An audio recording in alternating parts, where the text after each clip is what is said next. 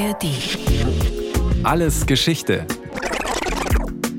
Ein Podcast von Bayern 2.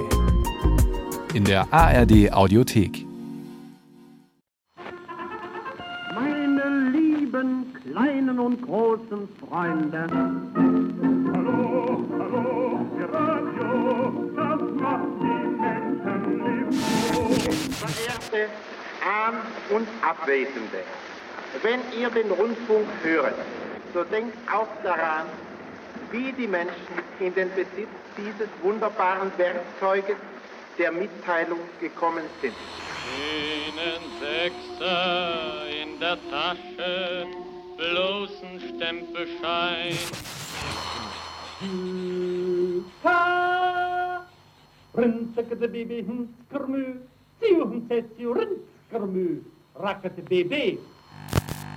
Furchtbar waren die vier Kriegsjahre. Das Alte und Morsche, die Monarchie ist zusammengebrochen. Es lebe das Neue, es lebe die Deutsche Republik. Eine Gesellschaft, die sich im Aufbruch befindet, politisch, wissenschaftlich und kulturell. Die Maler bilden nicht mehr nur naturalistisch Welten ab, Kubismus, Dadaismus und abstrakte Malerei erschließen neue Dimensionen der Vorstellung, ohne einen unmittelbaren Bezug zur sichtbaren Wirklichkeit. Musiker und Komponisten eröffnen bislang unerhörte Klangräume, Jazz und Zwölftonmusik treten zu den vertrauten Rhythmen und Tonarten. Dichter und Poeten schildern nebeneinander herlaufende Handlungen und Geschichten. Konsumprodukte werden in Serien, in Massenproduktion hergestellt. Die Fliegerei verbindet Menschen über Tausende von Kilometern. Grenzen werden durchlässiger. Und ein neues Medium ist auf dem Vormarsch, der Rundfunk. Achtung, Achtung, hier ist Berlin, Boxhaus. Sie hören als nächstes die Kapelle Bernarete. Sie bringt Ihnen einen Foxtrot zu Gehör, wenn die Westband spielt.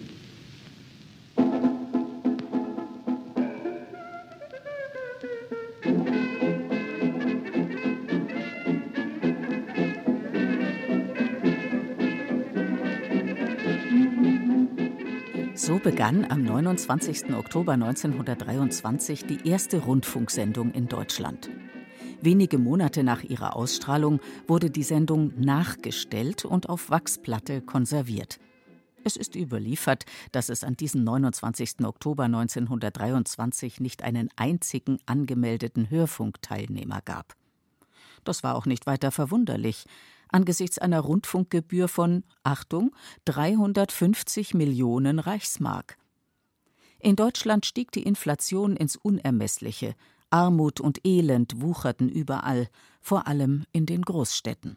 Radio ist in Deutschland gerade in einer Zeit der tiefsten seelischen und wirtschaftlichen Not wie ein befreiendes Wunder begrüßt worden. Hans Bredow gilt bis heute als der Vater des deutschen Rundfunks. Seine Rede vom Radio als Kulturfaktor ist erhalten geblieben und hat die Jahrzehnte überdauert. Wie viele Rundfunkpioniere der Weimarer Jahre versprach auch Bredow in seiner Funktion als Rundfunkkommissar des Reichspostministers pathetisch die Befreiung aus nationaler Enge. Mit der neuen Technik sollte das Zeitalter der Unwissenheit und Vorurteile zu Ende gehen, einem Götterfunken gleich. Hans Bredow arbeitet zunächst für die AEG in Berlin und später für die Tochtergesellschaft Telefunken. 1921 wird er zum Staatssekretär für das Telegraphen-, Fernsprech- und Funkwesen ernannt und beginnt mit der Organisation eines öffentlichen Rundfunks. Bredow ist dafür verantwortlich, dass der Götterfunke zunächst aus einem Detektor kommt, einem denkbar einfachen Empfangsgerät mit Batterie. Ein Kopfhörer gehört dazu, später ein geschwungener Trichter wie beim Grammophon. Es kracht, krächzt und rauscht. Von heutiger Tonqualität kann keine Rede sein. Dafür lässt sich das Programm im eigenen Wohnzimmer empfangen. Mit Geduld und Fingerspitzengefühl werden die Spulen in die richtige Position gebracht. Die ersten Geräte sind noch plombiert von der Reichstelegraphenverwaltung, damit niemand den Wellenbereich oder andere technische Details verändern kann. Radio hören anno 1923. Bertolt Brecht erinnert sich daran, wie er zum ersten Mal Radio hörte. Es seien ironische Zeitungsnotizen über einen förmlichen Radio-Hurrikan gewesen, der an der Arbeit war, Amerika zu verwüsten. Man habe aber trotzdem den Eindruck einer nicht nur modischen, sondern wirklich modernen Angelegenheit. Ab 1928 sind die Geräte einfacher zu bedienen. Dafür sorgen technische Verbesserungen, besonders bei den Lautstärke- und Klangreglern, bei Abstimmung und Wellenschaltern. Es gibt Mittel- und Langwellenbereiche, höherwertige Radios haben bereits einen Empfangsteil für die Kurzwelle. Es waren die neuen Möglichkeiten der simultanen akustischen Berichterstattung, die die Radioten, wie die Hörer der ersten Stunde abfällig genannt wurden, in ihren Bann zogen – ein ungeheures Medienereignis für die damalige Zeit, das seine suggestive Wirkung durch Unmittelbarkeit und Live-Charakter erzielte.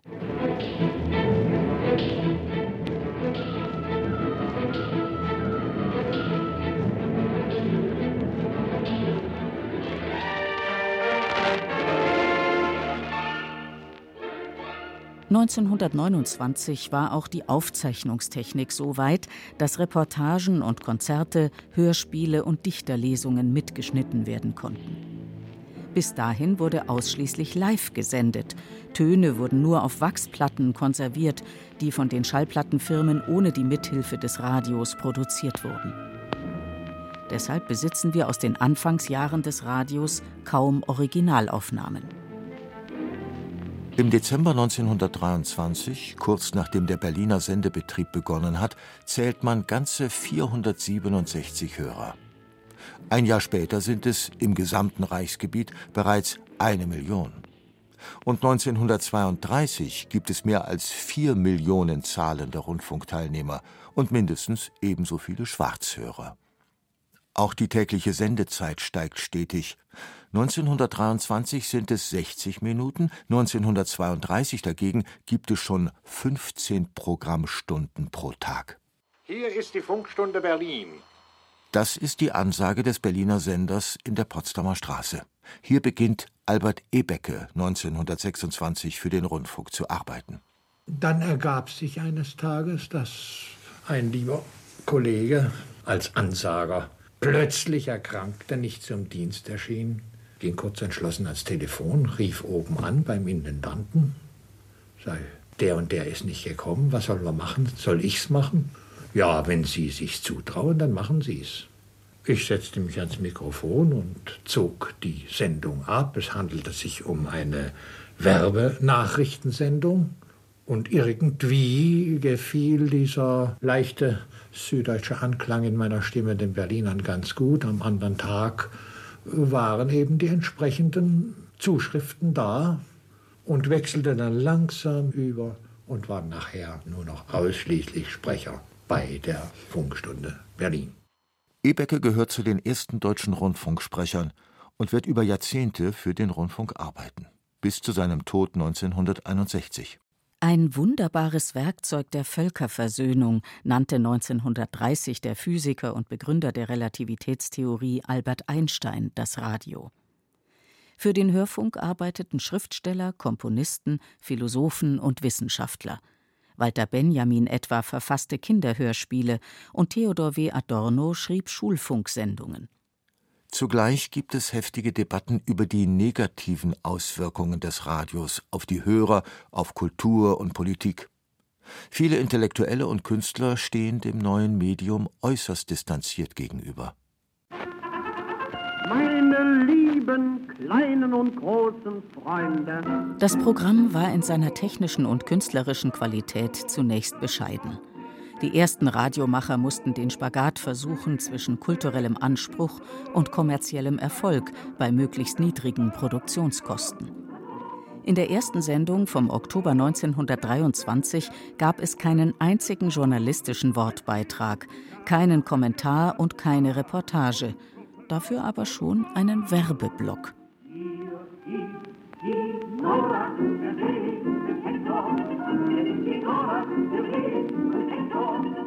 Nachdem im Voxhaus 1923 das erste Musikprogramm über den Sender gegangen war, etablierten sich nach dem Vorbild der Berliner Funkstunde auch in Hamburg, Leipzig, München und Köln sogenannte Sendegesellschaften.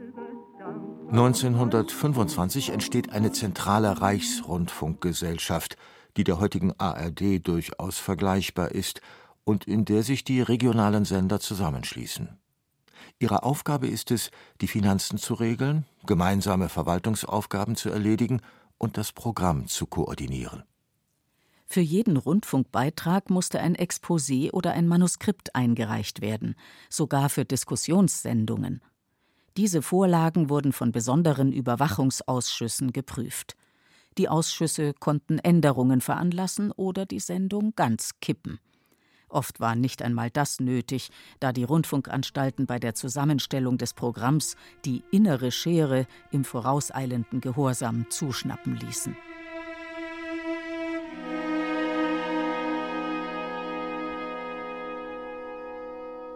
Gleichwohl popularisiert das neue Medium Musikformen wie den Jazz und den Schlager. Es lässt Hunderttausende an der klassischen und zeitgenössischen Musik teilnehmen, etwa an der ersten weltweiten Direktübertragung der Rundfunkgeschichte, der Wagner-Oper Tristan und Isolde, dirigiert von Wilhelm Furtwängler im Bayreuther Festspielhaus. Angeschlossen sind über 200 Sender aus aller Welt.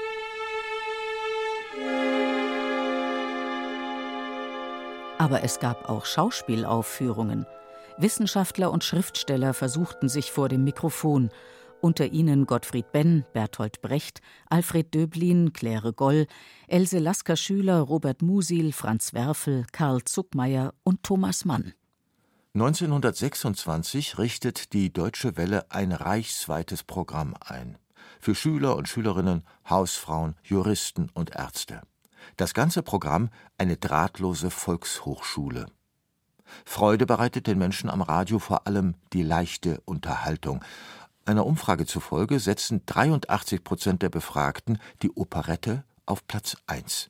An zweiter Stelle folgen Sendungen über das aktuelle Zeitgeschehen.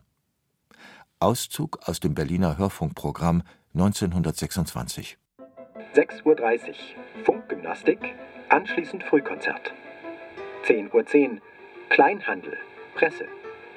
11.15 Uhr Schallplattenkonzert. 12.30 Uhr für den Landwirt. 19.30 Uhr Unterhaltungsmusik. 20.55 Uhr vom Arbeitsamt. 21 Uhr Nachrichten. 21.10 Uhr Jack London. 22.15 Uhr Nachrichten, anschließend Abendunterhaltung. Notstandsorchester des Arbeitsamtes Berlin Mitte Meier Helmut. Ein Abend in St. Petersburg. Mondnacht im Winter. Kurt Schwitters spricht 1932 seine Ursonate für den Süddeutschen Rundfunk.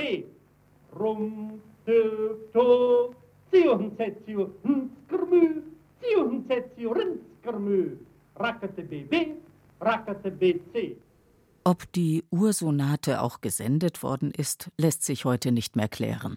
Zumindest blieben solche akustischen Sprachspiele auch in den Radioprogrammen der Weimarer Republik die Ausnahme.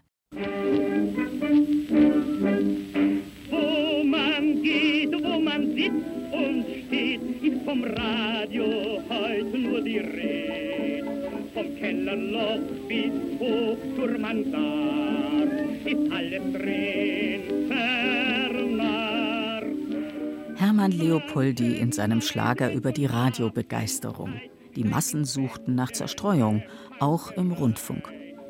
Singen Lied mit dem Chor ihren Lieblingstenor, horizontal ideal.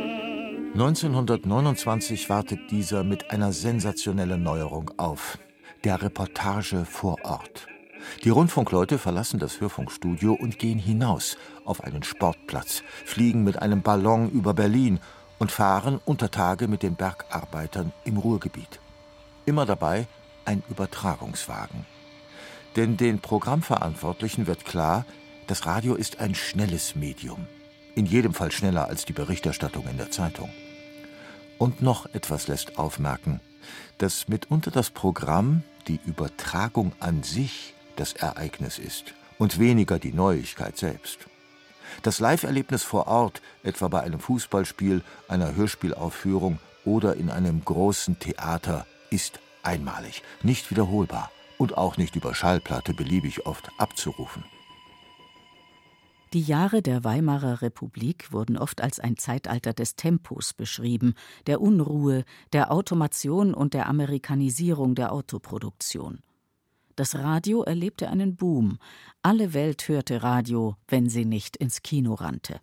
Achtung, Achtung, hier ist der Sender, unser Programm nach dem heutigen Kalender. Börsenberichte haben wenig Interesse, außerdem Bässe zur Leipziger Messe. Rochen ist Logo, Tendenz etwas schwächer, Weizen bleibt fest, so verkündet der Sprecher. Mich sticht der Hafer, ich pfeife auf Valuten, auf Wiederhören in zwei Minuten. Tick-Tack, Tick-Tack, Tick-Tack, Tick-Tack, Tick-Tack, Tick-Tack, Tick-Tack. 1929 kam es zu einer denkwürdigen Veranstaltung, der ersten und einzigen ihrer Art. Die Reichsrundfunkgesellschaft und die Sektion Dichtung der Preußischen Akademie der Künste richteten eine gemeinsame Tagung aus. Es ging um die Frage, welche Stellung die Literatur im Hörfunk haben könne. Poeten und Programmmacher gerieten darüber in einen unversöhnlichen Streit. Kritiker meinen, das Radio nivelliere die Kunst, indem sie diese massenhaft, vor allem aber recht willkürlich verbreite. Der Schriftsteller Arnold Zweig dagegen sieht im Hörfunk eine Möglichkeit, die Tradition des mündlichen Erzählens wiederzubeleben. Diese sei seit der Erfindung des Buchdrucks immer mehr ins Abseits geraten. Und schließlich diskutierte man über ein Genre, das bis dahin unbekannt war, das Hörspiel. Hallo, Fräulein. Bitte Döner auf 42. Weekend, ein Hörfilm von Walter Ruttmann. Weekend wurde 1930 in der Berliner Funkstunde gesendet, montiert aus Maschinengeräuschen, Satz- und Musikfetzen, Sirenen, einem Kuckuck, Kirchenglocken, Hühnern und Tauben, Möpsen und Militärmärschen. Ein experimentelles Hörspiel, das auf die Collage setzt, auf assoziatives Hören, auf überraschende Effekte und das gleichzeitig nach Verbindungen sucht zwischen dem Medium Film und den akustischen Möglichkeiten des Hörfunks. Von Asan, wo der Angriff im Februar begann bis nach Verdun, sind es in der Luftlinie 15 Kilometer. Die Erfahrungen des Ersten Weltkriegs werden im Hörspiel aufgegriffen. Detlef Köppen. Wir standen vor Verdun. Eine einzige Höhe bis Verdun. Elf Kilometer, 250.000 Tote. Kameraden, wir grüßen euch. Tote, wir denken an euch. Stille, Stille für die Toten. Das Hörspiel endet mit den Worten Du darfst nicht töten. Daraufhin hagelt es Proteste, unter anderem von Ernst Jünger. Dessen Stahlgewitter dient als Vorlage und Spielmaterial für die Montage. Jünger wirft dem Autor Verfälschung vor und eine pazifistische Tendenz. Auch der Deutsche Offiziersbund beschwert sich bei der Berliner Funkstunde. Anfang der 1930er Jahre meldeten sich immer mehr völkisch-nationale Autoren zu Wort, auch im Rundfunk.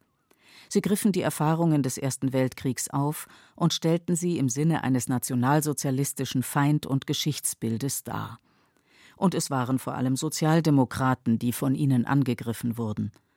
Nationalisten und Antirepublikaner hatten ihren Sündenbock gefunden im Kampf gegen die noch junge parlamentarische Demokratie.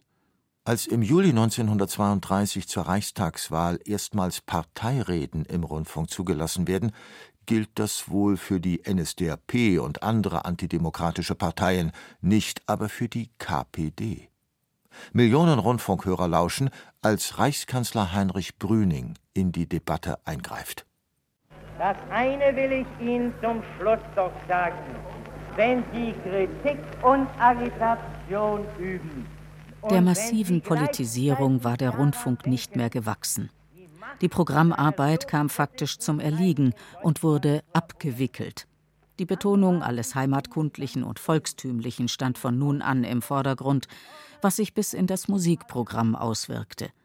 Kein Sender hatte mehr den Mut, zeitgenössische Autoren oder Komponisten zu spielen. Jeder hat in Deutschland mitzureden. Reichspropagandaleiter Josef Goebbels 1930 in seinem Appell an die Nation. Jeder hat in Deutschland mitzureden. Der Jude, der Franzose, der Engländer, der Völkerbund, das Weltgewissen und weiß der Teufel wer.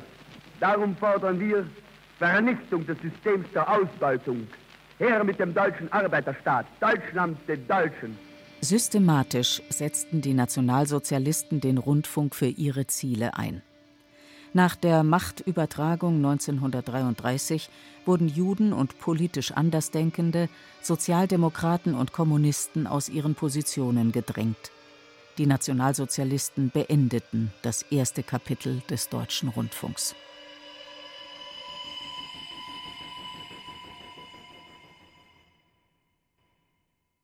Das war Alles Geschichte, History von Radio Wissen aus der Staffel Das frühe Radio. Diesmal mit der Folge Die Anfänge in Deutschland von Michael Marek.